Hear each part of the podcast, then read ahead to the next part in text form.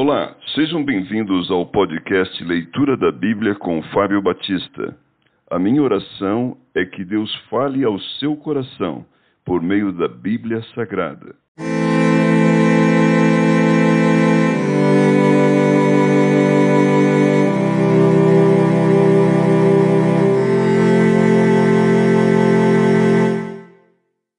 Marcos capítulo 3 O homem da mão ressequida.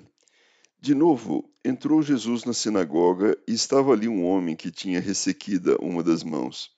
E estavam observando Jesus para ver se o curaria em dia de sábado, a fim de o acusarem. E disse Jesus ao homem da mão ressequida: Vem para o meio. Então lhes perguntou: É lícito nos sábados fazer o bem ou fazer o mal? Salvar a vida ou tirá-la? Mas eles ficaram em silêncio. Olhando-os ao redor, indignado e conduído com a dureza do seu coração, disse ao homem: Estende a mão. Estendeu-a, e a mão lhe foi restaurada. Retirando-se os fariseus, conspiravam logo com os herodianos contra ele, em como lhe tirariam a vida. Jesus se retira, a cura de muitos à beira-mar. Retirou-se Jesus com seus discípulos para os lados do mar. Seguiu da Galiléia uma grande multidão também da Judéia, de Jerusalém, da Idumeia, da além do Jordão e dos arredores de Tiro e de Sidom, uma grande multidão, sabendo quantas coisas Jesus fazia, veio ter com ele. Então, recomendou a seus discípulos que sempre lhe tivessem pronto um barquinho por causa da multidão, a fim de não o comprimirem, pois curavam a muitos, de modo que todos os que padeciam de qualquer enfermidade se arrojavam a ele para o tocar. Também os espíritos imundos, quando o viam, prostravam-se diante dele e exclamavam: Tu és o Filho de Deus. Mas Jesus lhes advertia severamente que o não expusessem à publicidade. A escolha dos doze apóstolos, os seus nomes. Depois subiu ao monte e chamou os que ele mesmo quis, e vieram para junto dele. Então designou doze para estarem com ele e para os enviar a pregar e a exercer a autoridade de expelir demônios.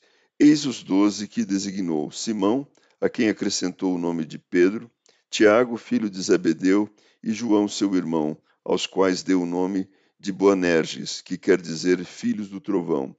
André, Filipe, Bartolomeu, Mateus, Tomé, Tiago, filho de Alfeu, Tadeu, Simão, o Zelote e Judas Iscariotes, que foi quem o traiu. A blasfêmia dos escribas. Então ele foi para casa, não obstante a multidão afluiu de novo, de tal modo que nem podiam comer.